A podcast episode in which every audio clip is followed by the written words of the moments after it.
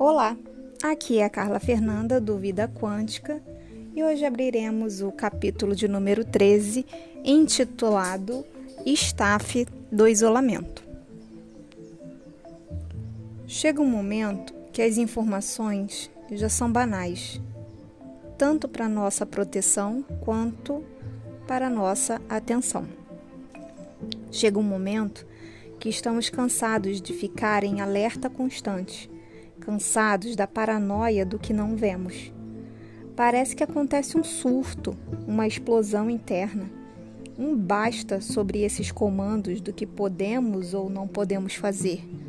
E como filhos rebeldes, nós ligamos o foda-se para tudo e arriscamos a saúde por mais vida, por viver. Bom, hoje voltei às minhas atividades físicas. Nada aglomerado, poucas amigas, caminhada na praça e exercício online.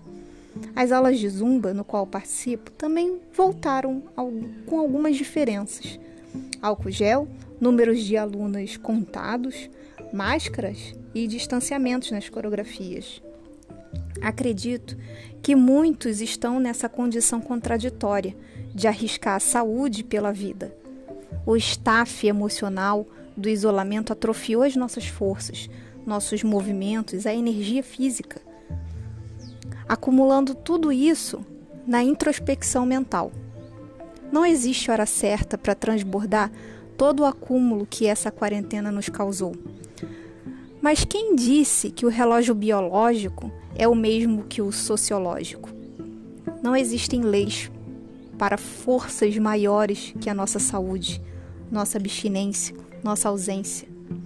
O mundo parece não ser mais o mesmo sem a nossa presença.